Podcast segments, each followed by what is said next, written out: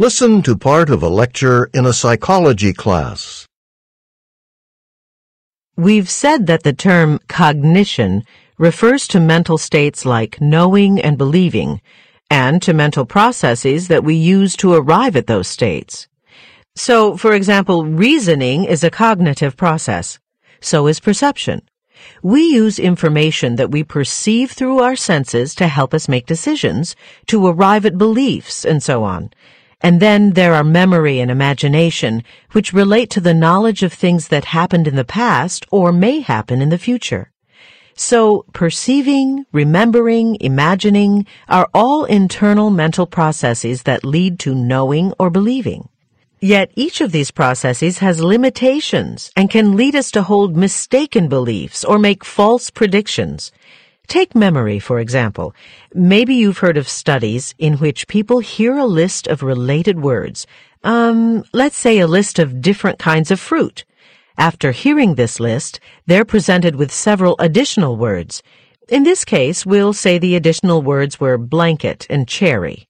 Neither of these words was on the original list, and while people will claim correctly that blanket was not on the original list, they'll also claim incorrectly that the word cherry was on the list. Most people are convinced they heard the word cherry on the original list. And why do they make such a simple mistake?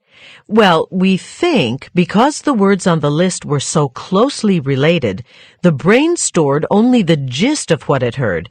For example, that all the items on the list were types of fruit. When we tap our memory, our brains often fill in details, and quite often these details are actually false. We also see this fill-in phenomenon with perception.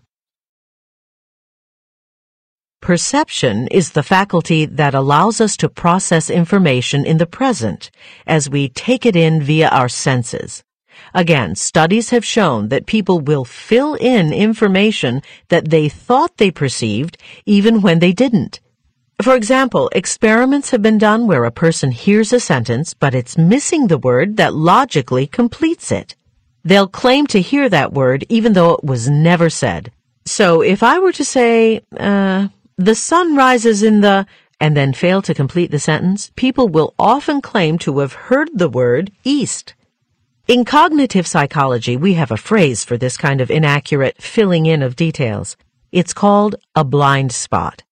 The term originally referred to the place in our eyes where the optic nerve connects the back of the eye to the brain. There are no photoreceptors in the area where the nerve connects to the eye, so that particular area of the eye is incapable of detecting images. It produces a blind spot in our field of vision. We aren't aware of it because the brain fills in what it thinks belongs in the image, so the picture always appears complete to us. But the term blind spot has also taken on a more general meaning. It refers to people being unaware of a bias that may affect their judgment about a subject. And the same blind spot phenomenon that affects memory and perception also affects imagination. Imagination is a faculty that some people use to anticipate future events in their lives.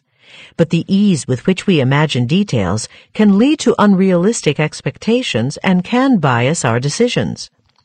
So, um, Peter, Suppose I ask you to imagine a lunch salad. No problem, right? But I bet you imagined specific ingredients. Did yours have tomatoes, onion, lettuce? Mine did.